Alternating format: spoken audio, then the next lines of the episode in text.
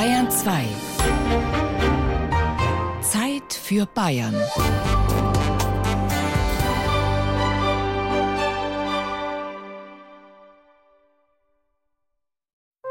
Bayern genießen.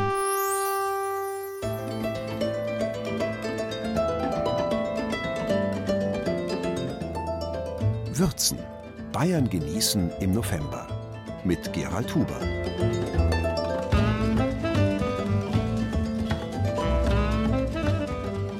Finden Sie nicht, dass wir mit Bayern genießen endlich einmal radikal werden sollten? Nicht bloß, weil wir im November 100 Jahre Revolution, 100 Jahre Freistaat Bayern feiern.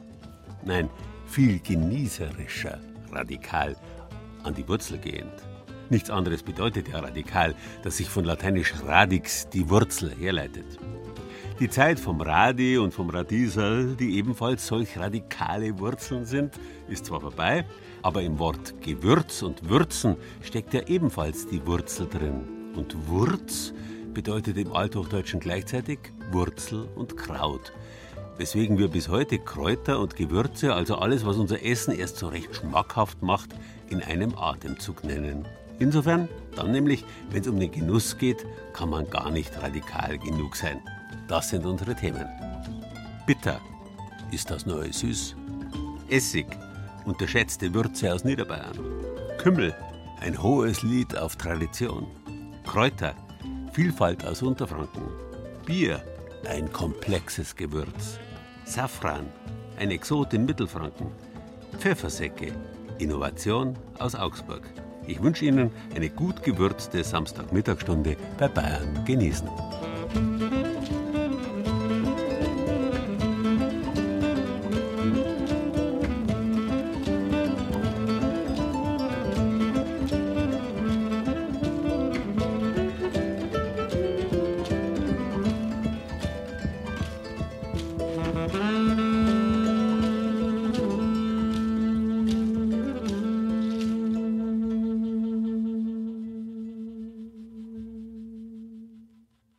Geschmäcker lässt sich streiten, wobei schon die Antike wusste, dass es unter den Geschmäckern solche und solche gibt. Es gibt welche, die sind eigentlich Gerüche, weil an ihrer Wahrnehmung die Nase beteiligt ist. Das sind die Aromen.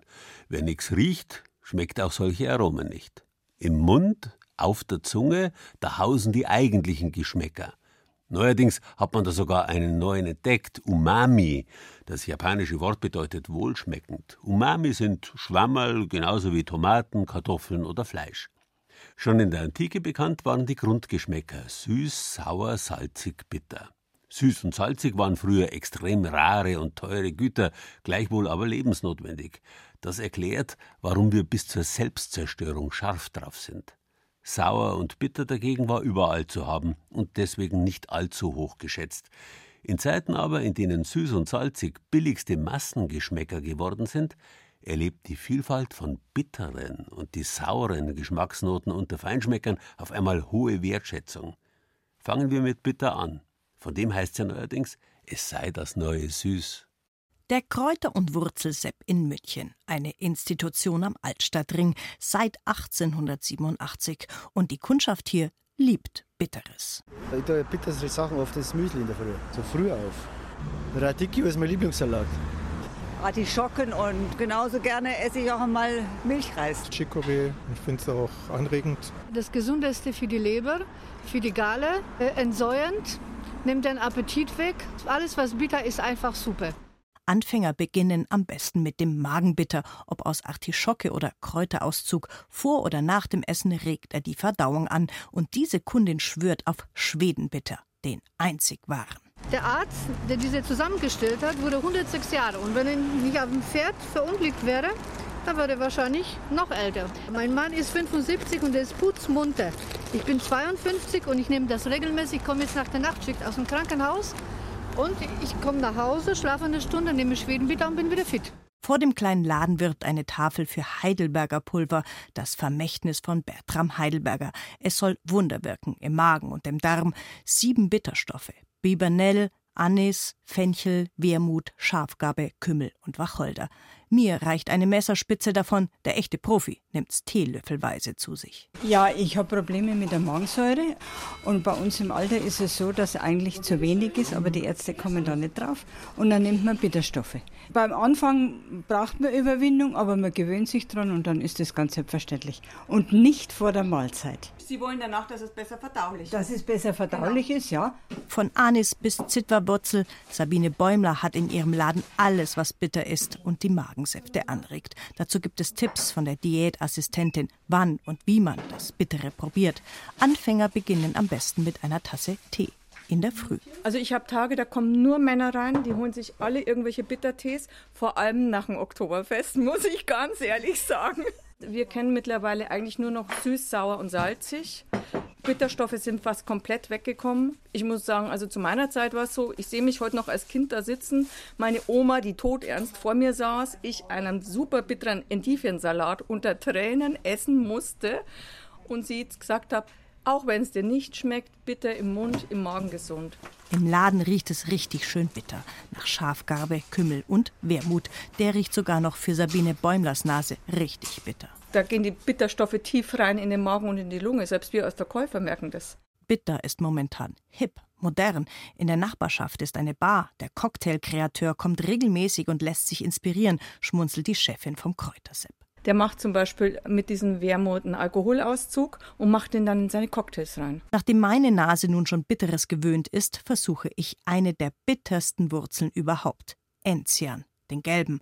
Als Schnaps ist er ja schon verdauungsfördernd genug, seit Urzeiten, aber pur? Vielleicht mal einfach ganz mutig sein und nur ganz kurz in den Mund nehmen, ein Körnchen.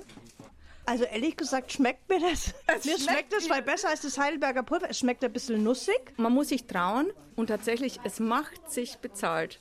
Ein alter Spruch von mir ist immer, der Körper ist ein Sparbuch. Und schon wachen Magen, Galle und Leber aus ihrem Tiefschlaf auf. Diese Alarmstimmung im Verdauungstrakt ist gesund, ist reinigend und regt den Stoffwechsel an, deswegen weniger Lust auf Süßes. In meinem Körper ist also das los, was Mutter Natur wollte, denn bittere Pflanzen haben ja deswegen Bitterstoffe entwickelt, um sich gegen Reh, Hirsch und Co. zu schützen in freier Wildbahn. Normalerweise bedeutete das früher vor zigtausenden von Jahren, hm, das könnte giftig sein. Damit hat sofort die Magensäuresekretion angefangen im Körper, der Leberstoffwechsel wurde aktiviert, der Gallensaft wurde aktiviert, die Bauchspeicheldrüse hat Insulin ausgeschüttet. Also Sie sehen, Sie haben ein Rundumpaket nur mit ein paar Bitterstoffen, was Sie über den Mund aufnehmen. Reizdarmsyndrom, einen sauren Magen, Durchfall, Hautprobleme, Herpes, Erschöpfung. Dagegen hilft tatsächlich Bittertrinken und Würzen. Sogar Glühwein wird 2018 eine bittere Note haben, zumindest im Münchner Trendviertel rund ums Gärtnerplatztheater. Und auch ein gescheiter Lebkuchen schmeckt ein bisschen bitter. Da sind zum Beispiel die Pomeranzenschalen mit enthalten oder die äh, orangen Blüten sind sehr oft enthalten. Äh, Piment hat auch einen leichten Bitterstoffgehalt. Gerade in den ganzen Gewürzmischungen ist das sehr komplex immer gedacht. Dazu Bitterschokolade, die gibt es jetzt schon mit 99,99 Prozent Kakao oder sogar mit Bergkäse. Und ein schönes hopfenbitteres Pale Ale dazu trinken.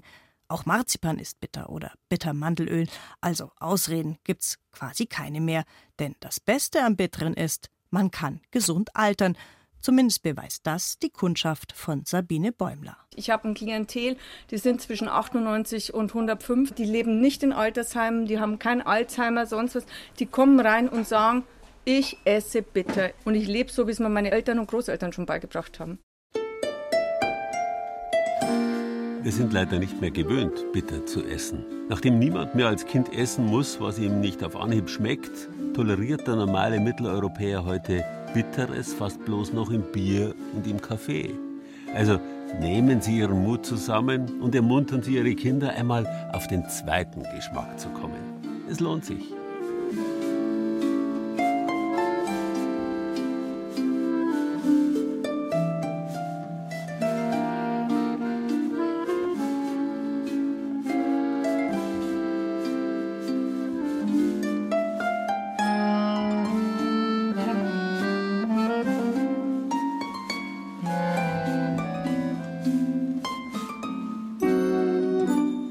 Kommen wir zum Sauren.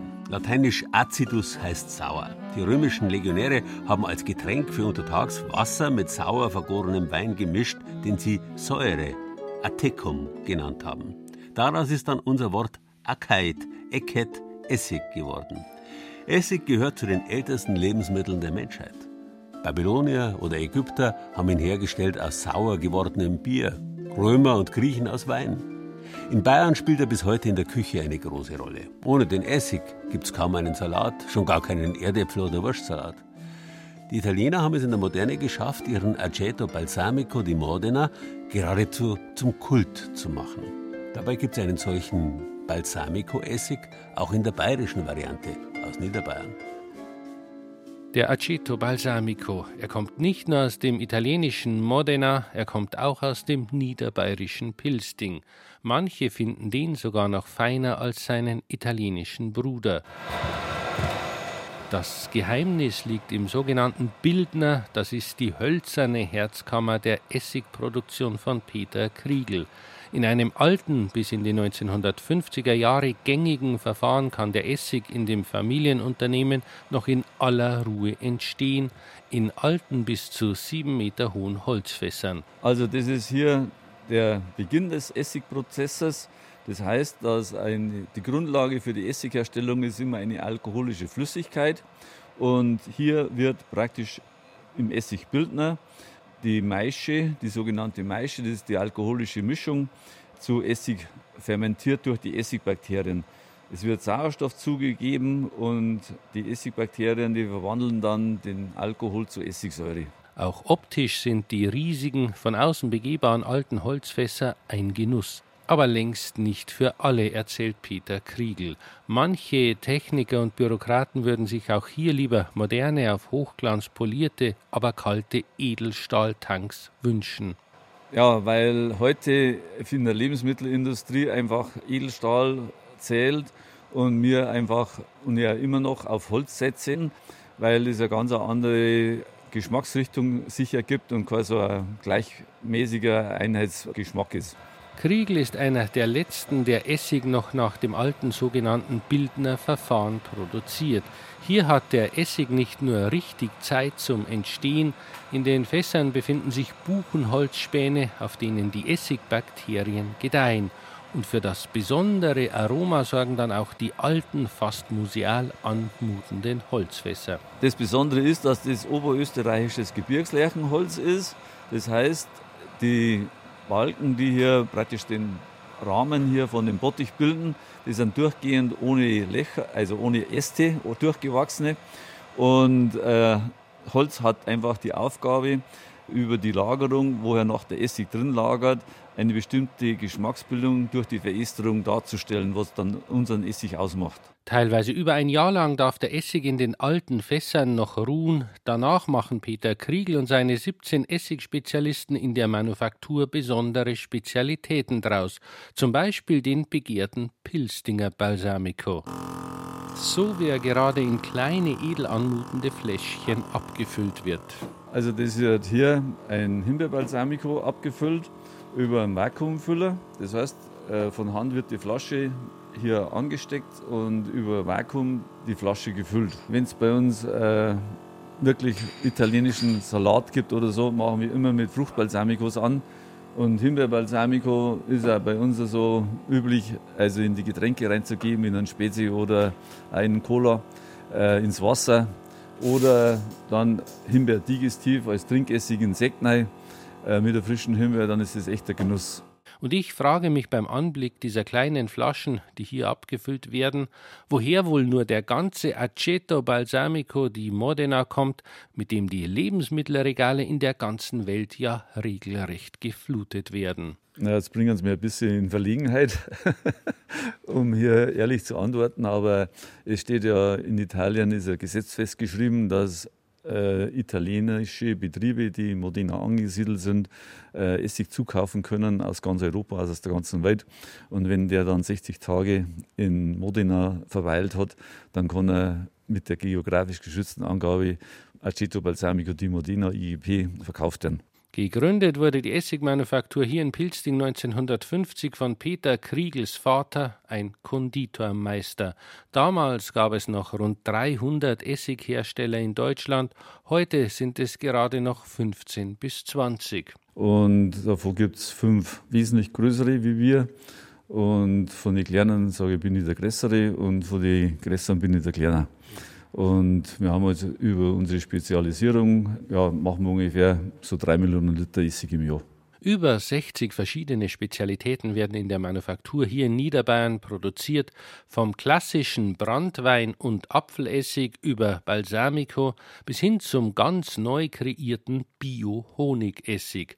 Peter Kriegel exportiert seine Spezialitäten in die ganze Welt bis nach Thailand und Japan. Wichtigstes Exportland aber ist ausgerechnet Italien. Und in Pilsting kann man nicht nur die riesigen alten Holzfässer bewundern, im Gewölbe der alten Manufaktur kann man auch alles Mögliche probieren, was der Essig aus Niederbayern so hergibt, erklärt mir Marion Falterer. Und dann haben wir hier so äh, kleine Pipettenfläschchen, äh, wo man dann tröpfchenweise eben die Geschmacksrichtung wahrnehmen kann. Äh, kann ich Ihnen gerne mal was anbieten. Was taten Sie mir denn empfehlen? Also für den Fruchtgeschmack her ist mein Favorit die schwarze Johannisbeere. Die ist sehr vielfältig im Einsatz. Sie kriegen jetzt von mir einen kleinen Löffel. Dankeschön. So, dann gebe ich Ihnen mit einer Pipette so ein paar Tropfen drauf. Und wenn Sie die jetzt im Mund mal einfach äh, so zergehen lassen. Mhm. Wirklich überraschend. Also hat eine ganz dezente Säure, hätte ich fast gesagt. Als Laie ist es nicht so, wie man sich im ersten Moment ein Essig vorstellt, aber es ist wirklich gut. Das freut mich und ja, wenn man eben dann so einen Einstieg hat, dann ist man eigentlich schon auf einem guten Weg, dass man den Kunden so weit bringt, dass er einfach da offen wird, äh, um auf andere Sorten einzugehen. Denn Essig ist längst nicht Essig, sagt der niederbayerische Essigpapst Peter Kriegel. Also ich selber habe mindestens 15 Sorten bei mir in der Küche, weil ja die Variationsmöglichkeiten von Essig also gigantisch sind und ich kann bloß an alle Verbraucher sagen, ja, traut euch. Essig macht Essen nicht nur vielseitig und spannend, immer mehr Menschen nehmen inzwischen auch Trinkessig oder leicht säuerlichen Apfelbalsamessig als Aperitif zu sich. Schon seit der Antike findet Essig auch in der Medizin Anwendung, unter anderem bei Atemwegserkrankungen und Verdauungsbeschwerden. Na dann, Prost Essig. Rezepte und Bilder aus der niederbayerischen Essigmanufaktur gibt's online unter bayern2.de.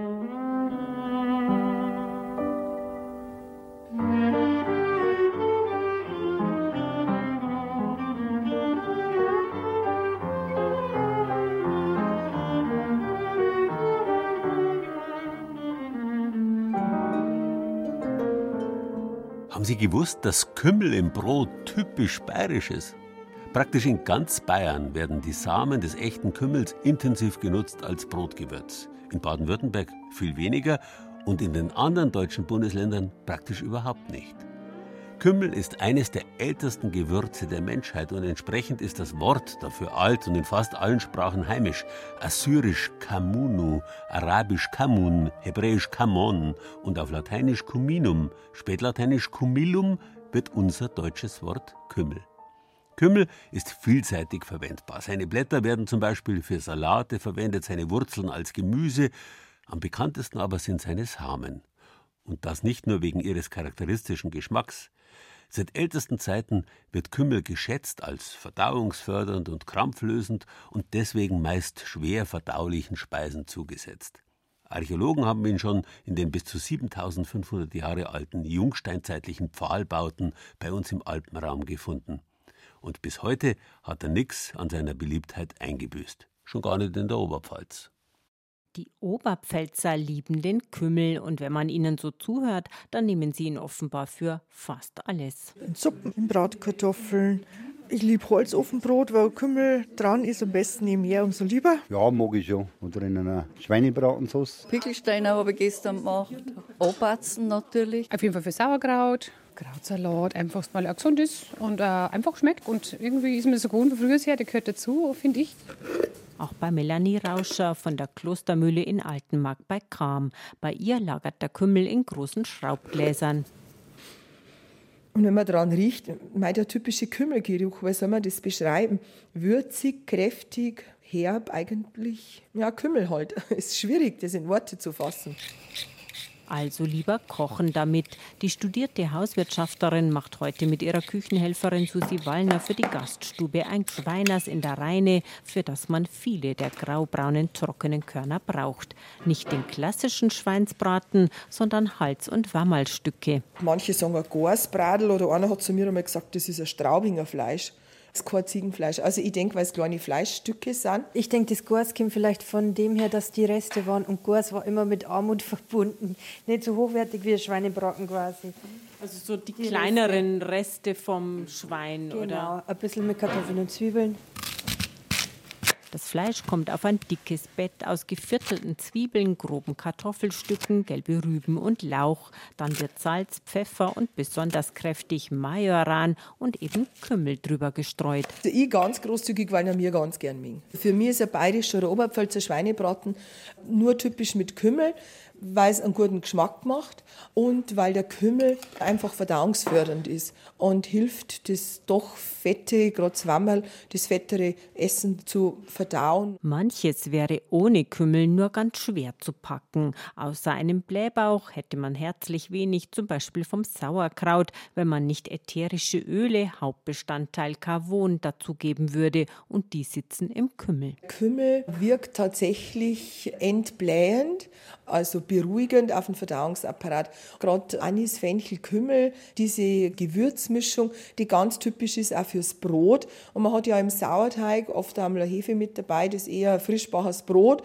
war vielleicht auch ein bisschen bläht und das wirkt dann entsprechend beruhigend. Kinder mit Bauchweh bekommen immer schon Kümmeltee und stillen die Mütter auch, damit das Baby nicht bläht. Jetzt schieben wir gleich nochmal nach. Aber jetzt muss die große Reine mit dem Gorsbradel erstmal in den Holzofen. Schließlich dauert es mindestens eineinhalb Stunden bei maximal 180 Grad, bis alles durch ist. Und während die Holzscheite gemütlich im Ofen prasseln, ist Zeit, über die Kümmelpflanze zu reden. Die wächst sogar wild in Bayern, erzählt Hauswirtschafterin Christine Klein, allerdings nur auf sandigen, mageren Böden und deshalb heute viel seltener als früher. Ich bin am Bauernhof aufgewachsen und da haben wir auf die Wiesen war Kümmel und da haben wir mit der Mama gesammelt. Das weiß ich noch ganz gut. Das Kraut schaut ähnlich aus wie bei gelbe Rüben. Das eigentlich, wenn er hochwächst, sag ich jetzt mal, dass halt dann die Boberler, die Kümmel dranhängt und dann kann man auch Kopf über aufhängen und abschütteln. Die was? Die Boberler? Die Kerne. Es ist der Kümmelssamen, der in den Doldenblüten steckt und den man zum Würzen verwendet. Und davor muss er unbedingt gut getrocknet werden. Melanie Rauschers Eltern haben ihn dafür früher in Betttücher auf den Dachboden gehängt. Der Dachboden war nicht isoliert freier, dadurch war es dann im August gut heiß. Und dann ist der nachgereift, haben die Samenkapseln aufgesprungen und der Kümmel, die Samen, haben rausgefallen. Und im Herbst hat man halt das Bett auch dann aufgemacht, hat nur die leeren Dolden weg da, hat das Ganze äh, ausgeschüttelt, ausblasen, ausgesiebt und hat dann wirklich eine schöne Menge Kümmel gehabt. Die Samen von dem wildgewachsenen Kümmel sind ein bisschen kleiner, weil den, was man kauft, was man aus dem Supermarkt kennt, aber intensiver noch, viel würziger. Melanie Rauscher schürt nochmal Holz nach für das Gorsbradel im Ofen und hat einen Tipp, damit das Ganze besonders gut schmeckt. Ich habe jetzt nicht mit Wasser aufgegossen, ich möchte jetzt wirklich die Röstaromen erreichen. Das soll ruhig ein bisschen nicht schwarz anbrennen, aber leicht anbräunen, schön anrösten. Klappt aber nur bei nicht ganz so großer Hitze, sonst verkohlt das Fleisch. Zurück zum Kümmel. Was ist eigentlich mit denen, die es überhaupt nicht mögen, beim Essen auf die Kümmelkörner zu beißen? Der nimmt gemahlenen Kümmel. Also das geht genauso. Oder man nimmt das klassische Teesieb, Tee-Ei, man tut da ein bisschen Gewürze rein und kocht das mit und nimmt es dann einfach raus. Dann hat man Geschmack drin, aber die Körner einfach nicht drin, wenn man jetzt die als unangenehm empfindet. Übrigens, Kümmel war die Arzneipflanze des Jahres 2016. Auf unserer Internetseite unter bayern2.de finden Sie Fotos und einen Link des Vereins zur Förderung des Heil- und Gewürzpflanzenanbaus in Bayern. Dort gibt es auch eine Liste, wo Sie Kümmel und andere Kräuter und Arzneipflanzen aus Bayern beziehen können.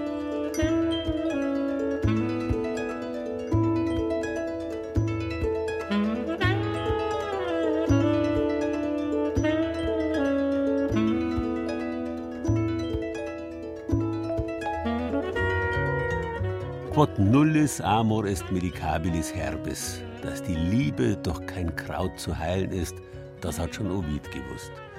Aber sonst ist praktisch gegen jedes Zipperlein ein Kraut gewachsen. Das war den Menschen schon immer klar. Vieles von dem alten Wissen ist verloren gegangen, als sich vor rund 500 Jahren die neue wissenschaftliche Medizin gegen die alte Volksmedizin und Quacksalberei abzugrenzen begann und sich aus den Klauen vermeintlichen Aberglaubens befreien wollte.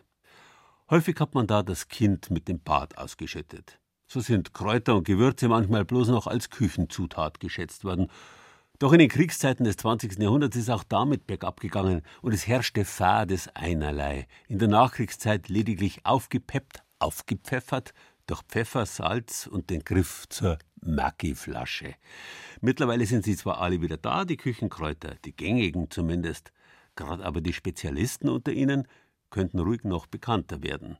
Der Verein Kräutervielfalt Franken möchte über solche Wildpflanzen und Heilkräuter informieren, damit das alte Kräuterwissen eben nicht in Vergessenheit gerät.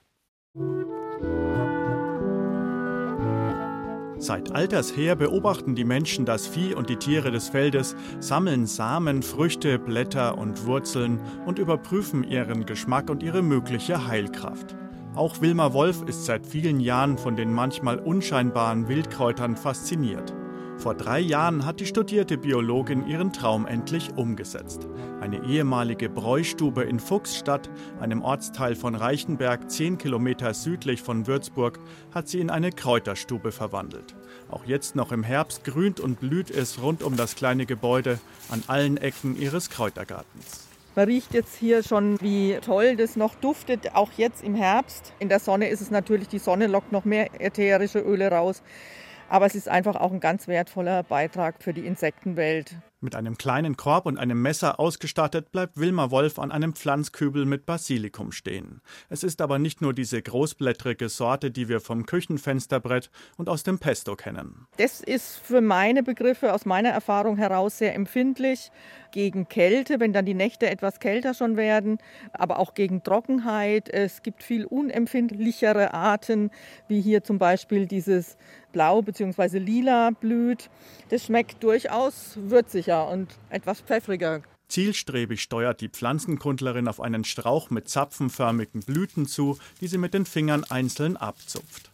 Die meisten kennen Hopfen als wichtige Bierzutat, es ist aber eine alte Heilpflanze, erklärt sie, und auch zum Würzen verwendbar. Man muss halt sehr sparsam mit umgehen und da nehmen wir zum Beispiel auch die Hopfendolden und machen daraus ein Hopfensalz. Hat natürlich dann einiges auch an Bitterstoffen, aber auch die Bitterstoffe brauchen wir ja auch in unserer Nahrung. Deswegen ist es gar nicht so verkehrt, dann auch mal mit so einer Pflanze so ein bisschen Würze ins Leben zu bringen und auch Gesundheit natürlich. In dem Kräutergarten wächst und duftet aber auch weniger Bekanntes. Das Cola-Kraut etwa ein Verwandter des Wermuts. Es riecht nicht nur nach Cola, man kann mit ihm auch Limonaden und Quarkspeisen aromatisieren. Auch Rosen machen sich nicht nur in der Vase gut. Besonders sind natürlich die wunderschönen Duftrosen und da setze ich auf die alten Sorten, auf die alten historischen Sorten, weil die ihr Aroma und ihren Duft besonders gut konservieren lassen. Das machen wir zum Beispiel in Sirup, in Zucker oder auch mal in einem Salz. Wer mit dem Kräutersammeln anfängt, sollte die Pflanzen hundertprozentig kennen. Gerade bei den Doldenblütlern gibt es zum Beispiel den gefleckten Schierling, der zwar nicht so häufig vorkommt, aber er kommt vor. Man kennt es vom Schierlingsbecher, der dem Sokrates gereicht wurde. Also das ist äh, eine Giftpflanze, die absolut tödlich ist. Pflanzenwissen erhalten und weitergeben. Diese Aufgabe verfolgt auch der Verein Kräutervielfalt Franken, den Wolf mit anderen Kräuterpädagoginnen, Führerinnen und Heilpflanzenexpertinnen vor zehn Jahren gegründet hat. Die weibliche Form ist durchaus angebracht, auch wenn sich unter die knapp 150 Mitglieder inzwischen ein paar Männer gemischt haben. Es ist einfach ein Netzwerk. Man macht gemeinsame Exkursionen. Dieses Jahr sind wir in der Rhön gewesen, im Biosphärenreservat rund um die Thüringer Hütte. Bei der Verarbeitung der Kräuter kommt Wilma Wolfs Freundin Eva Schneider dazu. Besonders im Frühjahr ist die Auswahl an wildwachsenden Kräutern für die eigene Küche groß, erzählt sie. Was ich unheimlich gern verwende, ist der Giersch in Form von Soßen. Einfach mit äh, Zwiebeln ein bisschen anschwitzen in der Pfanne, Sahne, Weißwein dazu Und dann zu Pasta schmeckt wunderbar. Die frisch gezupften Hopfendolden malt Wolf in einem Mörser zu einer groben Paste und gibt Salz dazu. Das Hopfensalz ähm, ist bei uns so ein Klassiker geworden, einfach aus der Erfahrung heraus. Damit würzen wir unsere Walnussbutter. Wir haben jetzt also ein halbes Pfund Butter. Da geben wir ungefähr 100 Gramm Walnüsse dazu und eine gute Prise von dem Hopfensalz. So, und jetzt habe ich einfach mal eine etwas andere Butter. Das Interesse an Kräutern und anderen Wildpflanzen steigt seit Jahren an, so die Erfahrung des Fränkischen Kräutervereins. Wenn sich jetzt noch in den Köpfen vieler Hobbygärtner etwas ändert, damit Wildkräuter im Garten nicht als Unordnung, sondern als Bereicherung wahrgenommen werden, sagt die Biologin, dann wäre schon viel gewonnen. Es macht ja auch große Freude, sich mit den Pflanzen einfach nur zu beschäftigen. Also wenn ich zum Beispiel Pflanzen sammle und verarbeite, das ist keine Arbeit, das ist Meditation. Daraus kann ich Kraft schöpfen, mal zu riechen, zu schnuppern. Eine Pflanze mit allen Sinnen erleben, das gibt einem unglaublich viel.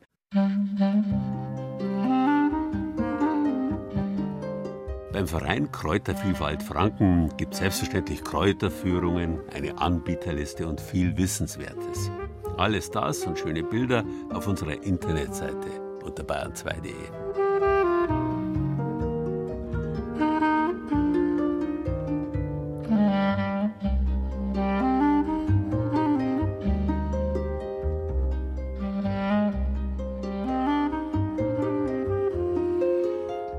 Würze. So nennt man beim Brauen das Ausgangsprodukt aus gekochtem Malz, Hopfen und Wasser, das schließlich durch Gärung zum Bier wird. Vergleichbar ist sie dem Most beim Wein. Und die Bierwürze heißt nicht umsonst so. Beim Bierkochen entsteht der berühmte Umami-Geschmack. Im fertigen Bier wird er mit Vollmundigkeit umschrieben. Aber dieses Umami entsteht beim industriellen Bierbrauen kaum. Vor allem wird Industriebier hernach auch noch stark filtriert, wegen der Haltbarkeit. Und hier kommt wieder das handwerkliche Brauen ins Spiel. Da wird viel länger gekocht und so entstehen diese Geschmacksstoffe nicht nur in größerer Anzahl, hernach wird auch, wenn überhaupt, nicht so stark filtriert. Und das ist das Geheimnis der Vollmundigkeit traditionell hergestellten Biers, wie es in Oberfranken, der Bierregion Bayerns, noch überall zu finden ist. Und so ein Bier, das eignet sich dann halt auch als Zutat, als Würzmittel für allerlei Speisen. Was wir brauchen, ist Eigelb. Das geben wir dann in einen schönen Schlagkessel. Dann geben wir Zucker dazu, stellen das Ganze auf ein Wasserbad und fangen an, eben halt den Zucker mit dem Eigelb schön schaumig zu schlagen. Küchenchef Stefan Ernst ist ein Koch, der gerne experimentiert. Vor allem mit Bier oder Bestandteilen davon. Die altehrwürdige Bayerisch Creme adelt er mit einer Malznote. Diese neue Kreation wird bald auf der Speisekarte der Brauereigaststätte Liebesbier stehen. Und da sind wir hergegangen und haben Malz zerstoßen, mit Flüssigkeit aufgegossen und dann einen Sirup gekocht, damit wir das schön nachher in der Bayerisch Creme unterarbeiten können. In Oberfranken, dem Land der tausend Biere, ist es heute üblich, Bier nicht nur neben dem Teller, sondern auch darin zu servieren. Welches Bier in welchem Gericht eine gute Figur macht, ist fast schon eine Wissenschaft. Michael König durchschaut sie. Er ist Biersommelier. Ich persönlich würde nicht ganz so hopfenbetonte Biere, also so Pilz, die Biere, die einfach von Grund aus schon sehr bitter sind, mit zum Kochen verwenden. Eher das, was mehr in die Süße geht. Dunkelbiere, Bockbiere oder wenn ich einen besonderen Touch reinmachen will, eben diese Stout und Porter, die sehr Röstmalz betont sind. Oder dann halt auch mal ein Pale Ale, was unheimlich starke fruchtige Noten mit dazu bringt. Der Liebesbier-Küchenchef hat sich für seine bayerisch Creme mit Bierwürze für süßen Malzsirup entschieden. Vorher verbindet er mit Vanille aufgekochte Milch mit der Zuckereimasse über einem Eiswürfelbad. Man will ja kein Rührei. Dann geben wir den Malzsirup dazu, dass wir eine schöne Farbe bekommen, die so kaffeebraun ist. Das sind so zwei Esslöffel bei dem Rezept. Das ist für sechs Leute ausgelegt, optimal für zu Hause. Sieht aus wie Schokocreme, riecht aber malzig süß. Nun noch Sahne und ausgepresste Blattgelatine unterheben, dann löffelt Stefan Ernst die malzbayerisch Creme in sechs Gläschen. Die müssen nun für zwei Stunden in den Kühlschrank. Zeit für die Schokoporter Sabayon. In dieser Schaumsoße hat eine junge Kreation aus dem Hause Meisel ihren Auftritt, Schokoporter. Ein Craft-Bier, das den Sommelier poetisch werden lässt. Es ist per se immer bräunlich, das Schwarz, und hat dadurch sehr intensive Malznoten und die gehen eben, wie der Name schon sagt, Schoko. Hier muss man ein bisschen an Zartbitterschokolade denken, bis hin zu leichten Espresso-Noten. Dass die oberfränkischen Brauereien derzeit ständig neue Craft-Biere auf den Markt werfen, freut einen ganz besonders, den Geschäftsführer des Vereins Genussregion Oberfranken. Innovative Biere würden auch die Speisekarten bereichern, meint Norbert Heimbeck. Das Tolle an diesem Kraftbier-Hype ist wirklich, dass es nicht nur ein korrespondierendes Getränk zum Essen ist, sondern dass es auch eine ganz wunderbare, variantenreiche, komplexe Kochzutat ist. Schäufele mit Braunbiersoße wird es als Urgestein der Bierrezepte auch künftig geben. Aber zum Dessert vielleicht die Malzbayerisch-Creme mit Schokoporter Savaillon von Stefan Ernst. Für die Savaillon stellen wir wieder ein Wasserbad auf. Dann geben wir die Eier in den Schlagkessel rein. Ungefähr 100 Gramm Zucker. Dann habe ich ein bisschen Wein dazu, weil ich brauche ein bisschen auch noch Säure mit dabei.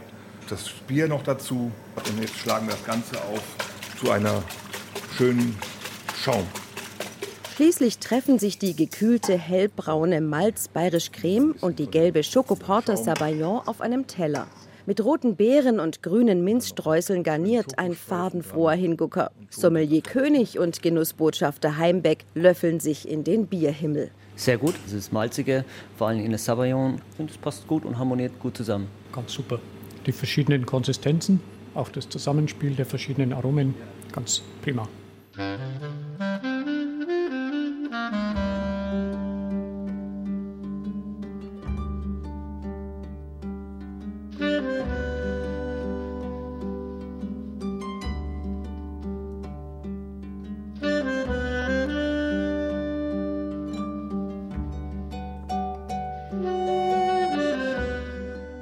Safran macht den Kuchen gel, das weiß man aus dem Kinderlied. Doch allein wegen seiner gelben Farbe hat man dieses teuerste Gewürz der Welt zu keiner Zeit benutzt.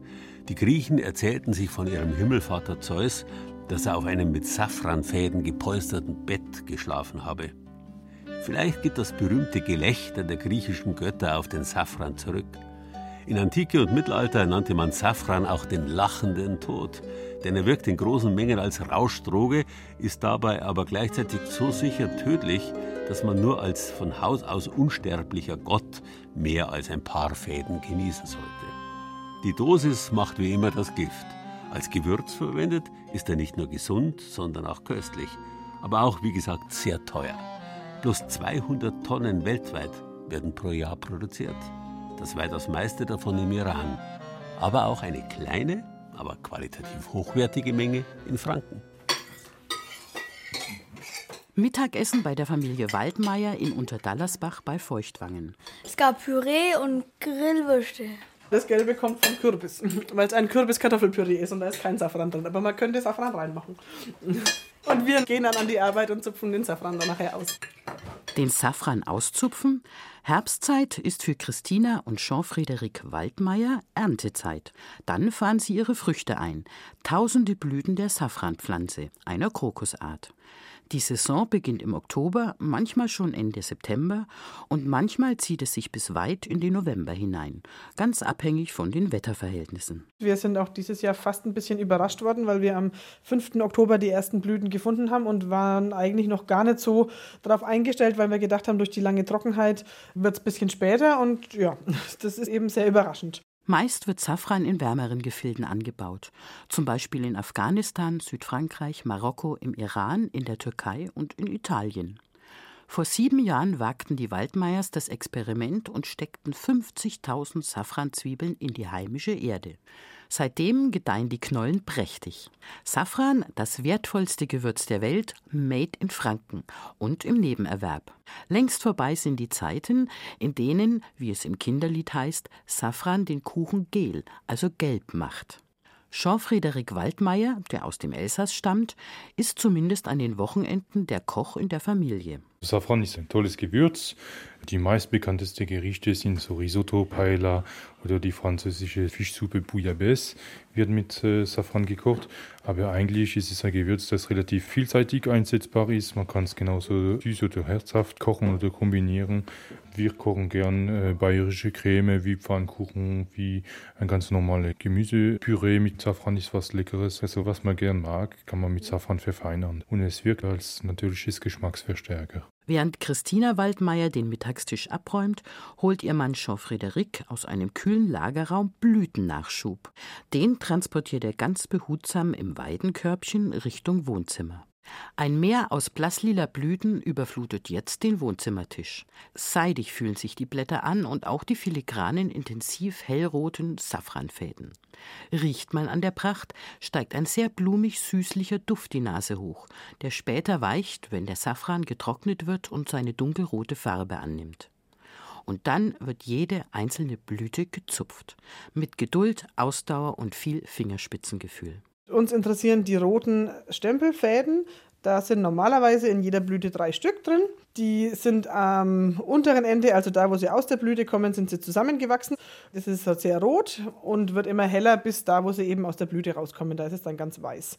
Und wir nehmen nur diesen roten Anteil, weil nur der rote Anteil hat aromatischen Wert. Alles andere macht eventuell ein bisschen bitter und hat eben aber keinen Geschmack für die Küche. Maschinell lässt sich diese Arbeit nicht bewerkstelligen. Um ein Gramm getrockneten Safran zu gewinnen, müssen 250 Blüten gezupft werden. Heute waren es knapp 6000. Das ist eine schöne Menge, aber das ist noch zu schaffen, wenn wir ein bisschen Hilfe haben. Wenn es aber dann in die Zehntausender geht, dann brauchen wir wirklich also mehr Hilfe. Da wenden wir uns dann an unsere bereitstehenden Freunde, die da gern mal mitmachen. Möglichst gleich nach dem Pflücken, also am selben Tag, sollten die Fäden herausgeholt werden. Aus gutem Grund. Sind die Blüten geschlossen, liegen die drei Fäden noch in der Blüte und die Arbeit geht leichter und schneller von der Hand. Falsch machen kann man eigentlich nur, dass man eben zu viel stehen lässt. Also das ist eigentlich das Schlimmste, könnte ich jetzt mal sagen, dass man einfach das Gelbe oder das Weiße noch mit dran lässt. Es gibt aber auch Länder, wo der Safran so verkauft wird. Da werden wirklich ganz lange Fäden dann verkauft mit weißem Anteil. Und man muss aber dann eben einfach wissen, dass nur der rote Anteil der Geschmacksträger ist. Wenn jetzt so viel Weiß mit drin ist, dann muss er einfach günstiger werden. Lange dunkelrote Fäden, die sich an einem Ende verdicken. Das ist das Qualitätsmerkmal für hochwertigen Safran, der als sehr ergiebig gilt. Nach dem Zupfen werden die Safranfäden zwei bis drei Tage lang schonend getrocknet. Dabei verlieren sie bis zu 80 Prozent ihres Gewichts. Erst dann erreichen sie ihr unvergleichliches Geschmacksaroma. Wer mit dem Gewürz seine Gerichte verfeinern will, für den hat Christina Waldmeier einen Tipp. Wichtig ist beim Safran immer, dass man ihn vor der Verwendung in Flüssigkeit einlegt. Denn der Safran kann sein Aroma nur entfalten und nur abgeben, wenn er vorher Flüssigkeit hat. Das kann Wasser sein, Wein, Milch, Brühe, Rum, je nachdem, was in das Gericht oder ins Gebäck oder was man eben damit macht, was da reinkört. Mit recht wenig Zutaten ist zum Beispiel Bissé mit Safran hergestellt.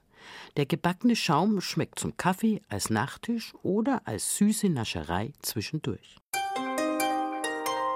Bayern genießen. Das Zeit für Bayern Magazin. Jeden ersten Samstag im Monat auf Bayern 2.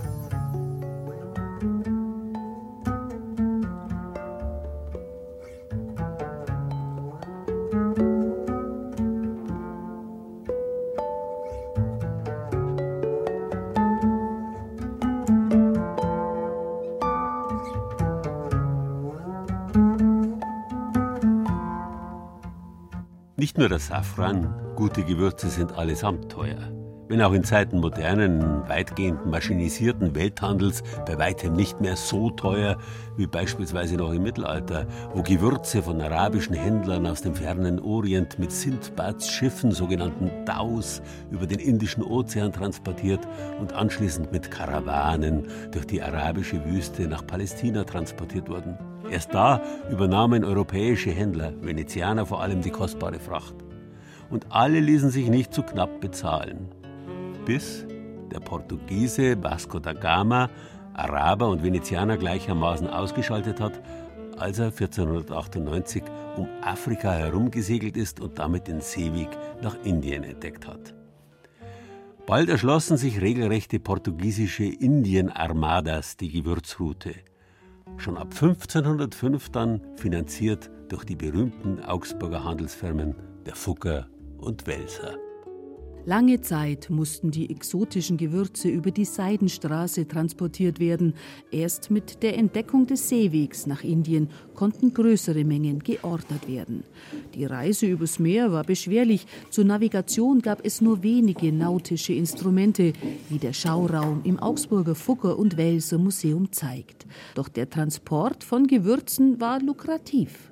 Als dann der Seeweg nach Indien entdeckt wurde, hat man das ganze Geschäft über Antwerpen und Lissabon laufen lassen. Und die Fugger und Welser haben sehr schnell reagiert und eben sehr schnell in Lissabon auch eine Faktorei eröffnet, um direkt vor Ort die Gewürze weitervertreiben zu können.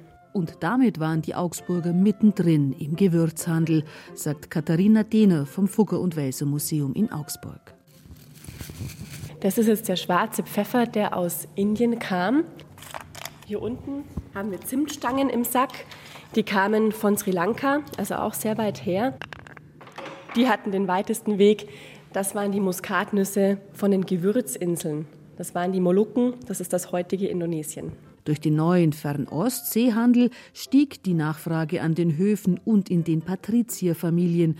Gewürze wurden gar zum Statussymbol. Pfeffer und andere Gewürze galten wirklich auch als Repräsentationsmittel der höheren Stände. Wir wissen von den Welsern beispielsweise, dass es ein Gericht bei ihnen gab, bei Festmählern, das hieß schwarzes Huhn. Das heißt, ein Huhn war offensichtlich mit einer Pfefferkruste überzogen, um zu zeigen, wir sind in der Lage, Pfeffer zu verschwenden.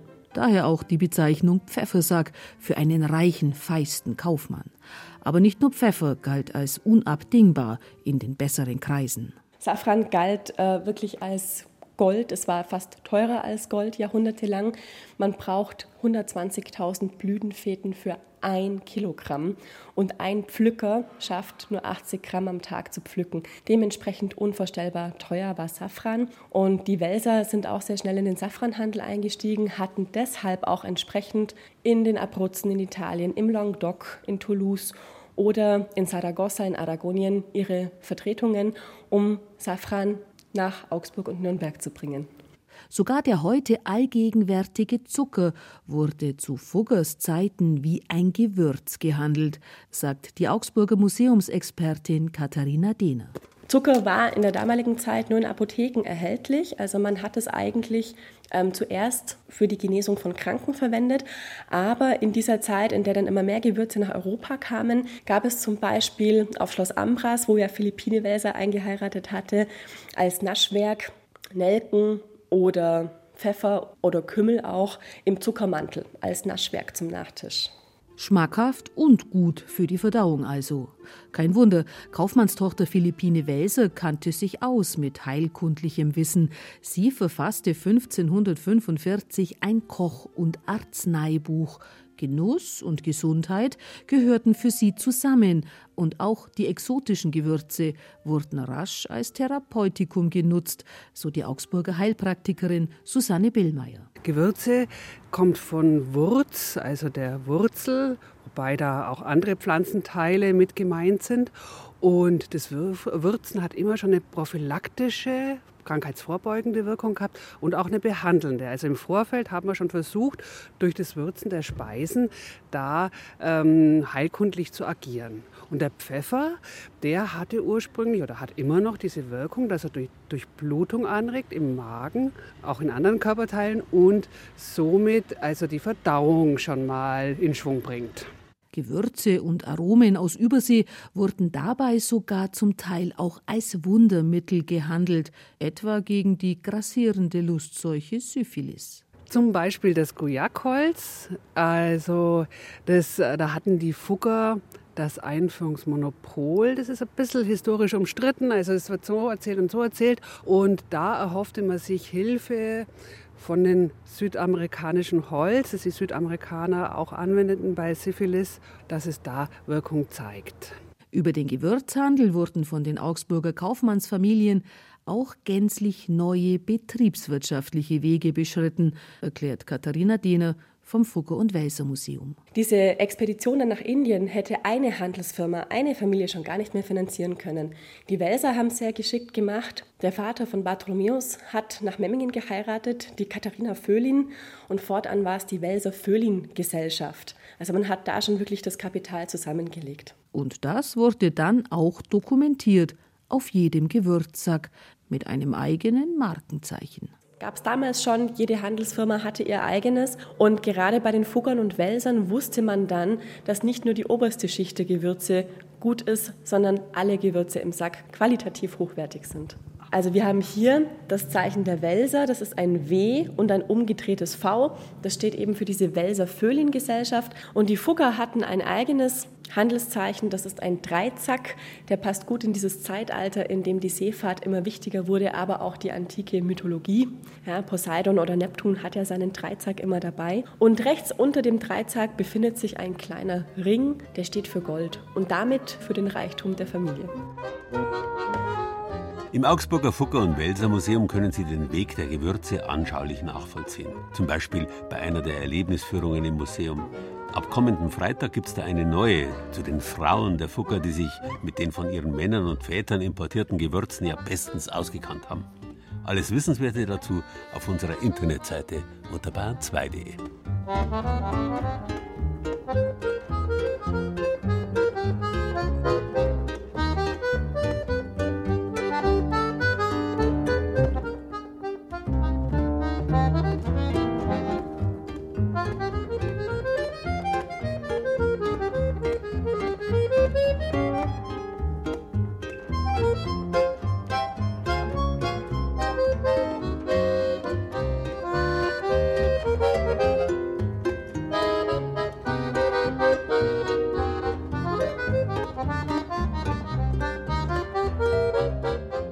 Als Augsburger Pfeffersack konnte man sich leicht großspurig geben.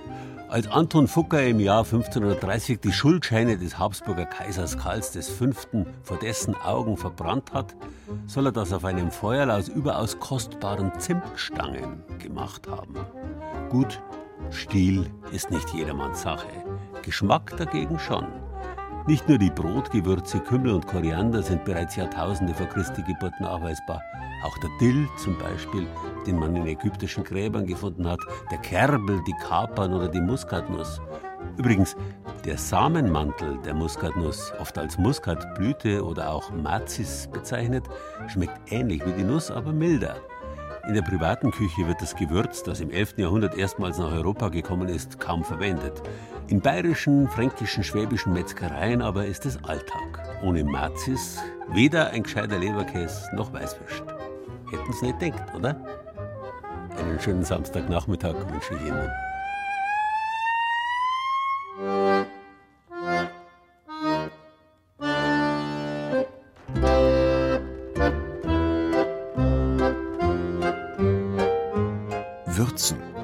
Das war Bayern genießen im November. Mit Gerald Huber und sieben Beiträgen aus den sieben bayerischen Regierungsbezirken. Bitter ist das neue Süß. Tanja Gronde aus unserem Studio Oberbayern war dafür in einer Münchner Gewürzhandlung. Die traditionelle Essigbrauerei im niederbayerischen Pilzding porträtierte Harald Mitterer. Und Renate Rosberger hat sich auf die Spur des Kümmels in der Oberpfalz gemacht. Beide kommen aus unserem Studio Ostbayern. Achim Winkelmann aus dem Studio Mainfranken machte den Beitrag über den Verein Kräutervielfalt Franken. Aus unserem Studio Franken in Nürnberg kamen die Reportagen über das Würzen mit Bier in Oberfranken von Anja Bischof und über den Safran aus Mittelfranken von Ilona Hörath. Und Barbara Leinfelder aus unserem Studio Schwaben erzählte uns die Geschichte der Augsburger Pfeffersäcke. Ton und Technik Ursula Kirstein. Redaktion Gerald Huber.